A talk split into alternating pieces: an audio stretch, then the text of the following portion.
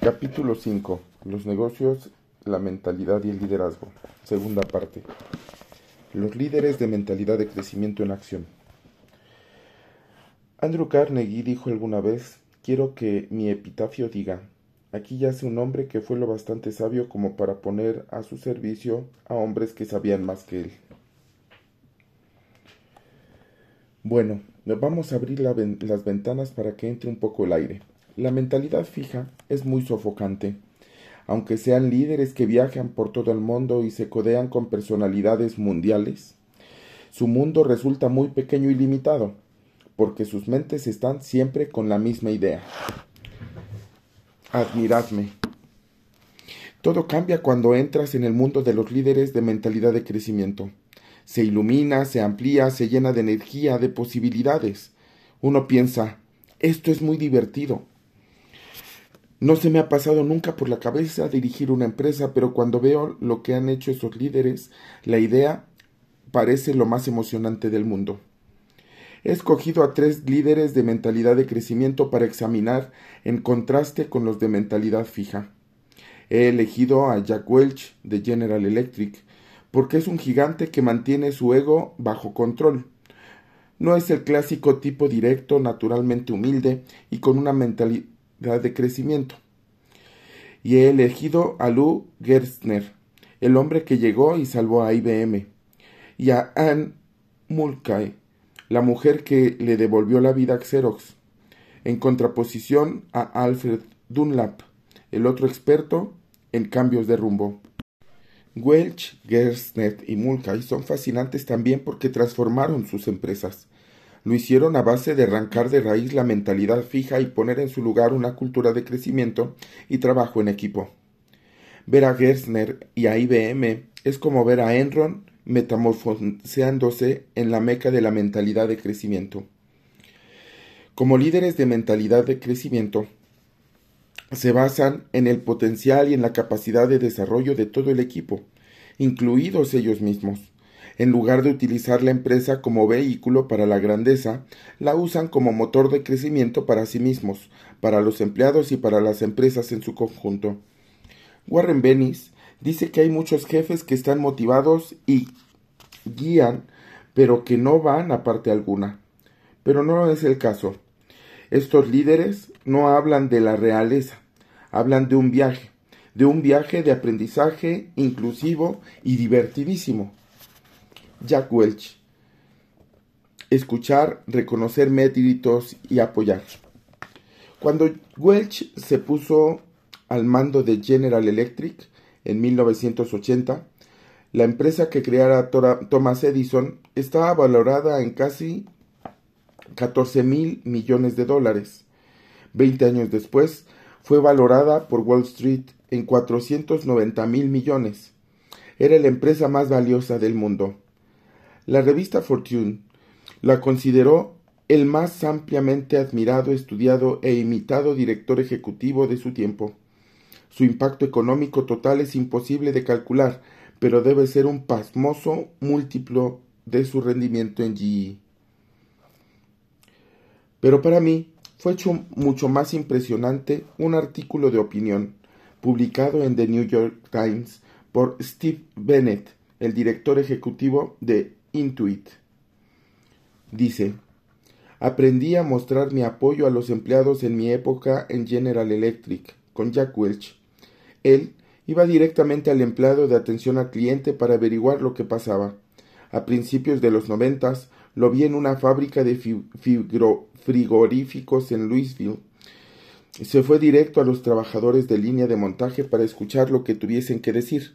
Me comunicó continua me comunicó me comunico continuamente con los empleados de atención al cliente. Lo aprendí de Jack. Esta anécdota dice mucho. Es evidente que Welch era un hombre muy ocupado, un hombre importante, pero él no dirigía la empresa igual que Yacoca.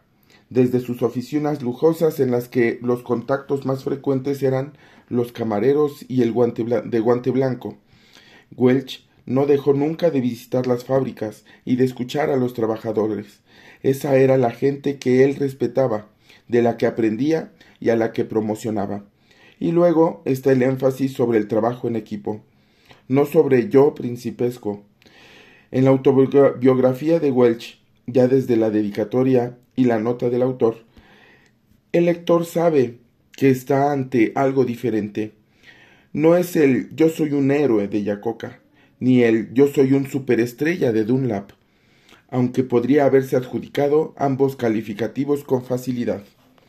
En lugar de eso dice detesto tener que utilizar la primera persona del singular. Prácticamente todo lo que he hecho en mi vida lo he conseguido con los demás.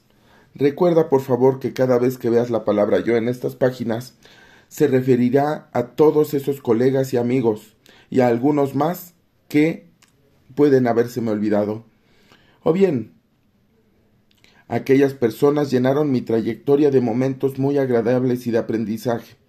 A menudo hacen que parezca mejor de lo que soy. Ya vemos que el yo, yo, yo del director ejecutivo, hambriento de validación, se transforma en el nosotros y el nos del líder de mentalidad de crecimiento. Lo interesante es que ante, antes de que Welch pudiera desarraigar la mentalidad fija de la empresa, tuvo que arrancársela de sí mismo. Créeme si te digo que tuvo que trabajar mucho en ello, porque no siempre fue un líder que aprendió a ser. En 1971 lo recomendaron para una promoción cuando el director de recursos humanos de GE escribió un memorando de advertencia. Apuntaba que a pesar de las muchas cualidades de Welch, el ascenso acarrea más riesgos de lo habitual. Seguía diciendo que Welch era prepotente, que no soportaba las críticas y que dependía demasiado de su talento, en lugar de confiar en el trabajo duro y en su personal experimentado. No eran buenas señales. Afortunadamente, cada vez que el éxito se le subía a la cabeza recibía un llamado de aviso. Cierto día, el joven doctor Welch, ataviado con su mejor traje, se subió a su nuevo automóvil descapotable. Estaba quitando la capota del vehículo cuando de repente le cayó encima un aceite oscuro y mugriento que le estropeó el traje y la pintura de su amado automóvil. Dice, ahí estaba yo, tomándome por alguien importante, y llegó la bofetada de recordatoria que me trajo de vuelta a la realidad. Fue una gran lección. Hay un capítulo entero titulado Demasiado pagado de mí mismo, acerca de la época en la que atravesaba en muy buena racha en adquisiciones y sentía que no podía equivocarse. Entonces compró Kidder, Peabody and Company, un despecho de inversiones bancarias que tenía una cultura similar a la de Enron. Fue un desastre que hizo que GE perdiera cientos de millones de dólares. Aquello puso una gran lección nos comenta, la experiencia de lo que pasó con Kider no me ha abandonado nunca. Le enseñó que hay una línea muy fina entre la confianza de uno mismo y la soberbia. Esa vez ganó la soberbia y me enseñó una lección que nunca olvidaré. Lo que aprendió fue que la auténtica confianza en uno mismo es el valor de estar abierto, de darle la bienvenida a los cambios y a las nuevas ideas independientemente de dónde vengan. La confianza verdadera en uno mismo no se refleja en un título, ni en un traje caro, ni en un automóvil, ni en una serie de compras. Se refleja en tu mentalidad, en tu disposición para crecer. De acuerdo, la mentalidad, la humildad, es un punto de partida. Pero ¿qué pasa con las habilidades de gestión? Desde sus propias experiencias, Welch aprendió progresivamente acerca de la clase de gerente que quería ser. Un gerente con mentalidad de crecimiento. Un guía, no un juez. Cuando era un joven ingeniero en GE, provocó una explosión química que arrancó el tejado del edificio en el que estaba trabajando. Sacudió emocionalmente por el suceso. Sacudido emocionalmente por el suceso, condujo nervioso los 150 kilómetros hasta la sede central de la empresa a dar la cara y rendir explicaciones a sus jefes. Pero cuando llegó ahí, el tratamiento que recibió fue comprensivo y de apoyo. Nunca lo olvidó. Nos comenta. La reacción de Charlie me causó una impresión grandísima. si dirigimos a gente buena que claramente se está castigando mucho porque ha cometido un error, nuestro trabajo es ayudarla a superarlo. Aprendió a seleccionar gente por su mentalidad, no por sus antecedentes. Originalmente los antecedentes académicos lo impresionaban mucho. Contrató ingenieros del Instituto Tecnológico de Massachusetts, de Princeton y Caltech, pero al tiempo se dio cuenta de que no era eso lo que contaba. Al final aprendí que en realidad buscaba gente que estuviese llena de pasión y deseosa de lograr las cosas que, que las cosas se hicieran. Un currículum vitae no me dice nada de esa hombre de esa hambre interior. Finalmente llegó la oportunidad de convertirse en el director ejecutivo.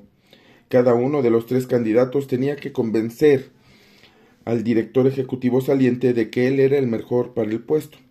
Welch situó el nivel situó el nivel sobre las bases de su capacidad de crecimiento.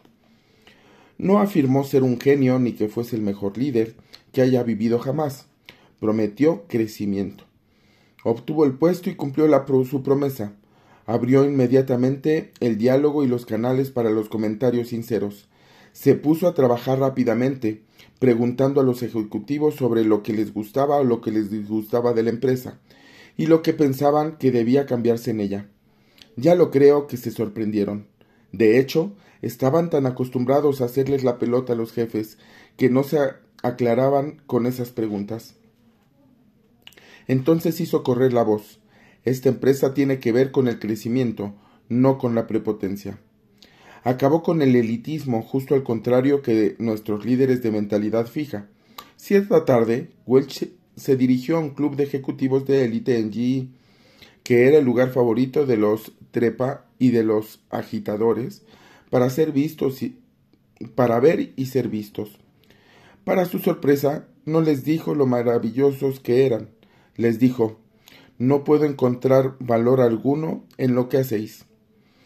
Les pidió que, que pensasen en un rol que tuvieran más sentido para ellos y para la empresa. Un mes después, el presidente del club se acercó a Welch con una idea nueva, transformar el club en un equipo de voluntarios para la sociedad. Veinte años después, ese programa que estaba abierto a todos los empleados tenía cuarenta y dos mil miembros. Llevaba a cabo programas de guía para jóvenes en colegios de barrios y construían jardines, parques infantiles y bibliotecas para zonas necesitadas ahora contribuían con el crecimiento de los demás, no con el de su propio ego. Se libró de los jefes despóticos, y Acoca toleraba incluso admiraba a los jefes dictatoriales que hacían que los trabajadores produjeran. Eso servía para su cuenta de resultados. Welch reconoció que él también había admirado, que había mirado por otro lado, pero en la organización que soñaba no podía hacerlo frente a 500 directivos, expliqué por qué cuatro altos cargos fueron invitados a marcharse el año anterior. Aunque conseguía buenos resultados financieros, se les pidió que se marchasen porque no ponían nuestros valores en práctica. Ahora la forma establecida de fomentar la productividad era por medio de la orientación, no por medio del terror premiaba el trabajo de equipo más que el genio individual. Durante años, GE como Enron habían premiado al solitario creador de una idea, pero ahora Welch quería recompensar al equipo que llevase las ideas a buen puerto. Como resultado, a los jefes se los animaba a compartir los reconocimientos con sus propios equipos, en lugar de tomarlos únicamente para sí. Esto hizo que la forma en que nosotros relacionábamos unos con, nos relacionábamos unos con otros fuese totalmente diferente. Jack Welch no era una persona perfecta, pero era devoto del crecimiento. Esta devoción tenía su ego a raya y la mantenía en contacto con la realidad y con su propia humanidad. Al final, hizo que su trayectoria fuese próspera y satisfactoria para miles de personas. Lu. Desarraigadora la mentalidad fija. Desarraigar la mentalidad fija. A finales de la década de los 80, IBM se había transformado en Enron, en todo menos una cosa. La junta directiva sabía que la empresa tenía problemas. IBM tenía una cultura de petulancia y elitismo. Dentro de la empresa se daba el viejo síndrome nosotros somos de la realeza, pero yo soy más realeza que tú. No existía el trabajo en equipo, solo había disputas territoriales. Se cerraban acuerdos comerciales, pero no había seguimiento. No existía la preocupación alguna por los clientes. Todo esto no le hubiera molestado a nadie si no fuera porque el negocio sufría. En 1993 se fijaron en Lou Gerstner y le pidieron que fuese su nuevo director ejecutivo. Gerstner dijo que no. Volvieron a pedírselo. Se lo debes al país. Vamos a llamar al presidente Clinton para que te diga que aceptes el puesto. Por favor, por favor, queremos exactamente la clase de estrategia y del cambio de cultura que aplicaste en American Express y en RJR, la tabacalera RJ Reynolds. Al final se dio, aunque no puede recordar por qué. Por fin IBM tenía un líder que creía en el crecimiento personal y en creer y en crear una cultura empresarial que lo promoviese. ¿Cómo lo logró? Del mismo modo que Welch, lo primero que hizo fue abrir un canal de comunicación bidireccional dentro de la empresa.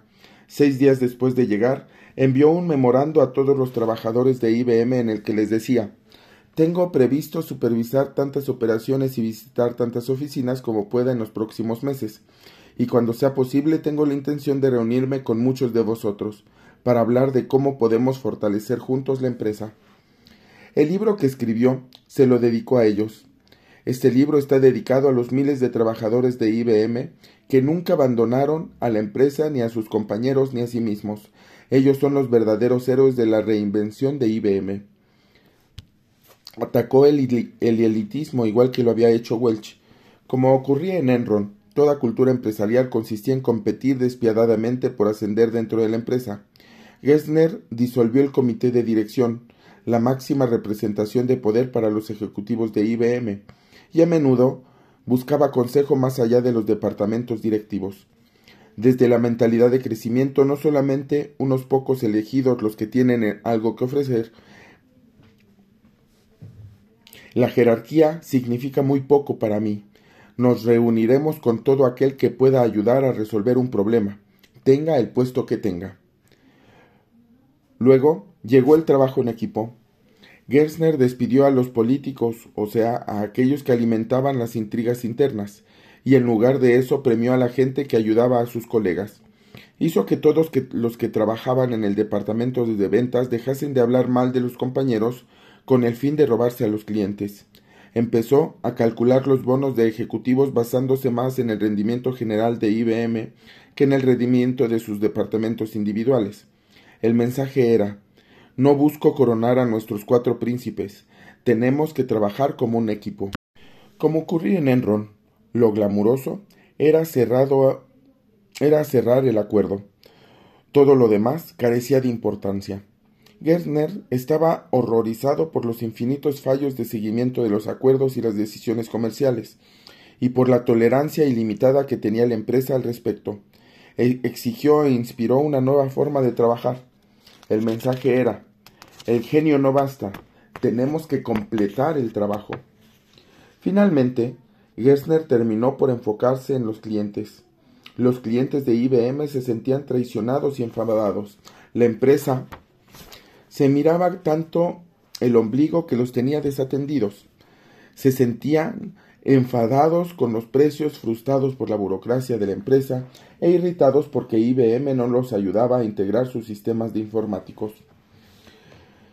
En una reunión de 175 directivos de las mayores empresas de los Estados Unidos, Gerstner anunció que a partir de ese momento IBM iba a poner por delante a los clientes y lo respaldó anunciando un recorte drástico en los precios de sus ordenadores centrales. El mensaje era no somos una monarquía hereditaria, estamos al servicio de nuestros clientes. Al final de los primeros tres arduos meses, Gerstner recibió el mensaje de Wall Street. Las acciones de IBM no han hecho nada. No han hecho nada de nada, porque él no ha hecho nada. Irritado pero impertérrito, Gerstner continuó su campaña contra la realeza y salvó a IBM de su experiencia cercana a la muerte. Eso fue el, el sprint. Ese era el punto en el que Dunlap habría recogido su dinero y se habría largado corriendo. Lo que guardaba después era la tarea, aún más dura, de mantener sus políticas hasta que IBM recuperase su liderazgo industrial. Eso era la maratón.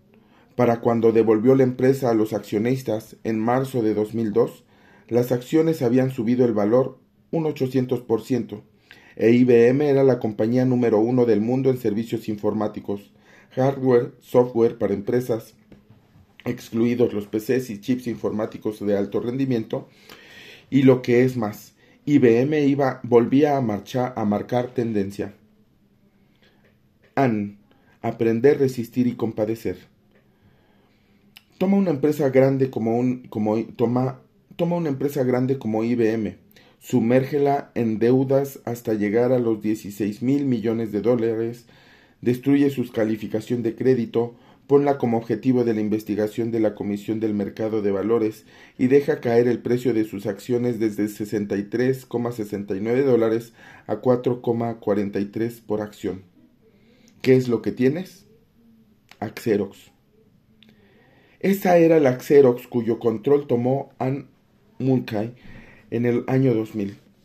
No es que la empresa hubiera fracasado a la hora de, diversificarse, sino que ni siquiera podía vender sus propias fotocopiadoras.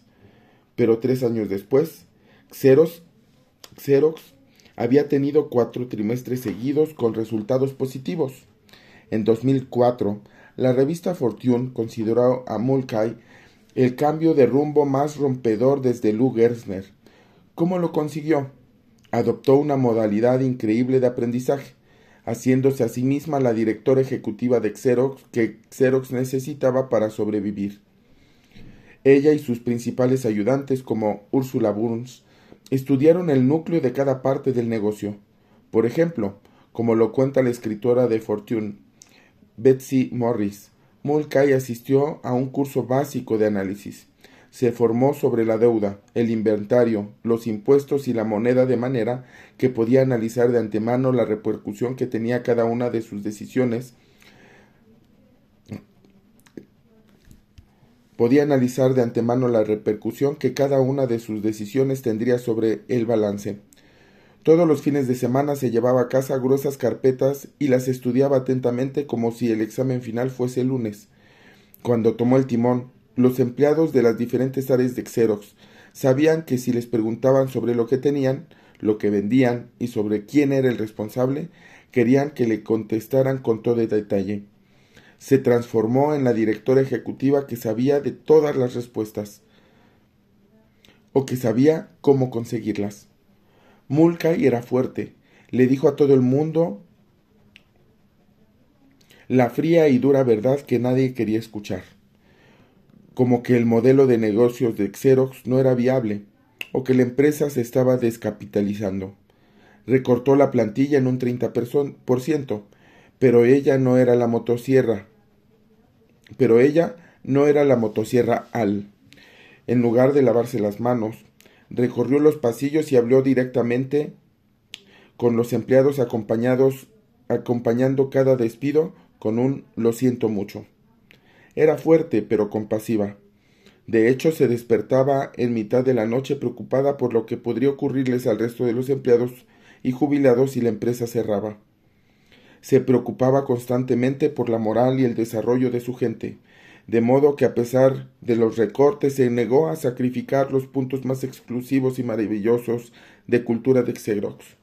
Xerox era, conocida en toda la industria como la compañía que organizaba fiestas y reuniones para sus jubilados.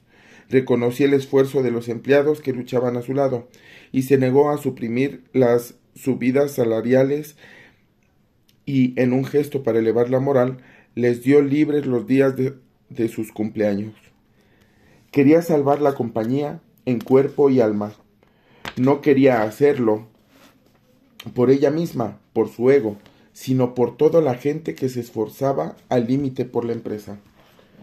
Después de trabajar como una esclava durante dos años, Mulcahy abrió un ejemplar de la revista Time, en la que vio una foto suya al lado de los infames jefes de Taiko y de WorldCom, los responsables de dos de los mayores desastres directivos empresariales de nuestro tiempo. Pero un año después, supo que su duro trabajo finalmente estaba dando frutos, cuando uno de los miembros de la junta directiva y exdirector ejecutivo de Procter Gamble le dijo Nunca hubiera creído que llegaría a estar orgulloso de ver mi nombre asociado otra vez a esta empresa. Estaba equivocado. Mulcahy estaba ganando el sprint. Luego venía la maratón. ¿Podría Xerox ganarla también? Quizás se había dormido en los laureles demasiado tiempo. Tal vez se había resistido a los cambios y había dejado escapar demasiadas oportunidades. ¿O acaso la mentalidad de crecimiento, la misión que tenía Mulcahy era de transformarse a sí misma y a la empresa? ¿Podría contribuir a salvar otra institución estadounidense? Jack, Luian, todos ellos, creían en el crecimiento. Todos ellos estaban rebosantes de pasión. Y todos ellos estaban convencidos de que el liderazgo tenía que ver con el crecimiento y la pasión, no con la genialidad. A fin de cuentas, los líderes de mentalidad fija están llenos de amargura, pero los de mentalidad de crecimiento están llenos de agradecimiento. Alzaban la mirada con gratitud hacia sus trabajadores, que habían hecho que su asombrosa trayectoria fuese posible. Aseguraban que eran ellos los auténticos héroes. La dirección ejecutiva es cosa de hombres. Cuando se observan los libros escritos por y sobre los directores ejecutivos, uno pensaría que sí. Los líderes del tipo de bueno a excelente de Jim Collins y su comparación con los no tan excelentes eran todos hombres. Quizá eso sucede porque los hombres son los que han estado arriba durante mucho tiempo. Hace unos pocos años lo hubiera tenido difícil a la hora de pensar en mujeres que estuvieran al frente de grandes empresas. De hecho, Muchas de las mujeres que dirigen este tipo de empresas han tenido que crearlas ellas mismas, como Mary Kay Ash, la magnate de los cosméticos, Oprah Winfrey o Martha Stewart, estrellas de la televisión productoras de sus propios programas, o herederas o heredarlas como Katherine Graham, la exdirectora del diario The Washington Post. Las cosas están empezando a cambiar. Ahora las mujeres tienen más cargos clave en los grandes negocios han sido directoras ejecutivas no solamente de Xerox, sino también de eBay, Hewlett Packard, las cadenas MTV de Viacom, el Time de Time Warner, Inc., Lucent Technologies, Reed Aid. Las mujeres han sido presidentas o directoras financieras de Citigroup, PepsiCo, Verizon. De hecho, la revista Fortune consideró a Meg, Whitman de eBay, posiblemente la mejor directora ejecutiva de los Estados Unidos y de la empresa más atractiva del mundo. Me pregunto si dentro de unos cuantos años seré capaz de escribir este capítulo enteramente con mujeres como protagonistas principales. Por otra parte, espero que no. Espero que en unos cuantos años sea difícil encontrar líderes de mentalidad fija, tanto hombres como mujeres, a la cabeza de empresas más importantes un estudio de los procesos grupales. El investigador Robert Wood y sus colegas realizaron otro estudio magnífico. Esta vez crearon grupos de gestión, 30 en total, con tres componentes cada uno. La mitad de los grupos tenían tres personas de mentalidad fija y, otra, y la otra mitad tres personas de mentalidad de crecimiento. Los individuos de mentalidad fija creían que la persona Posee un determinado nivel de habilidad de gestión y no puede hacer demasiado por cambiarla. Por el contrario, los de mentalidad de crecimiento creían que la persona siempre puede cambiar sustancialmente sus habilidades básicas para para dirigir a otras personas. Así que cuando uno de los grupos asumía que o lo tienes o no, el otro estaba convencido de que las habilidades pueden crecer con la experiencia. Cuando ambos grupos llevaban varias semanas, se les dio la tarea conjunta de la que hablé antes, una tarea compleja de gestión en la que dirigían una empresa ficticia, una fábrica de muebles. Si recuerdas, en esta tarea tenían que averiguar cómo cuadrar puestos de trabajo con trabajadores y cómo motivar a estos para lograr una productividad máxima. Pero en esta ocasión, en lugar de trabajar individualmente, podían hablar de sus elecciones y de las críticas que habían obtenido, y trabajar juntos para mejorar sus decisiones. Ambos grupos comenzaron con la misma habilidad.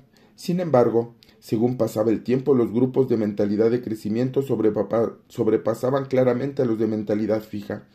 Esta diferencia fue ampliándose a medida que avanzaban. Una vez más, los de mentalidad de crecimiento canalizaban los errores y las críticas mucho más que los de la mentalidad fija. Fue, fue muy interesante observar cómo funcionaban los grupos. Los miembros de los grupos de mentalidad de crecimiento expresaban abiertamente su opinión sincera y sus desacuerdos cuando comentaban entre sí sus decisiones. Todo el mundo formaba parte del proceso de aprendizaje. En los grupos de mentalidad fija, con su preocupación por quiénes eran, quién era el tonto, quién era el inteligente, o su inquietud por sus ideas se aprobaban, si, se, si sus ideas se aprobaban o no, esos debates abiertos y productivos no se daban. En lugar de eso, todo se reducía a un pensamiento grupal polarizado. Pensamiento grupal versus nosotros pensamos. A principios de los años 70, Irving Janis popularizó el término pensamiento grupal. En este se da cuando en un grupo todo el mundo piensa, empieza a pensar igual. Nadie está en desacuerdo, nadie expresa crítica alguna. Eso proviene directamente de la mentalidad fija como nos indica el estudio de Wood y puede conducir a decisiones catastróficas. El pensamiento grupal puede producirse cuando la gente pone una fe ilimitada en un líder con talento. El pensamiento grupal puede producirse cuando la gente pone una fe ilimitada en un líder con talento, en un genio. Esto fue lo que llevó a la desastrosa invasión de Bahía de Cochinos. El plan secreto estadounidense el plan secreto estadounidense a medio para invadir Cuba y derribar a Castro. Los asesores del presidente Kennedy, habitualmente muy sagaces, dejaron de pensar. ¿Por qué? Porque creyeron que el presidente era de oro y que todo lo que hiciera estaría destinado al éxito. Según Arthur según Arthur Schlesinger, un infiltrado de los hombres de Kennedy tenía una fe ilimitada en su habilidad y suerte. La suerte había estado de su lado desde 1956 había conseguido la candidatura de su partido y la presidencia contra todos los pronósticos del manual. A su, alrededor todo el mundo creía que tenía el toque del rey Midas y no podía perder.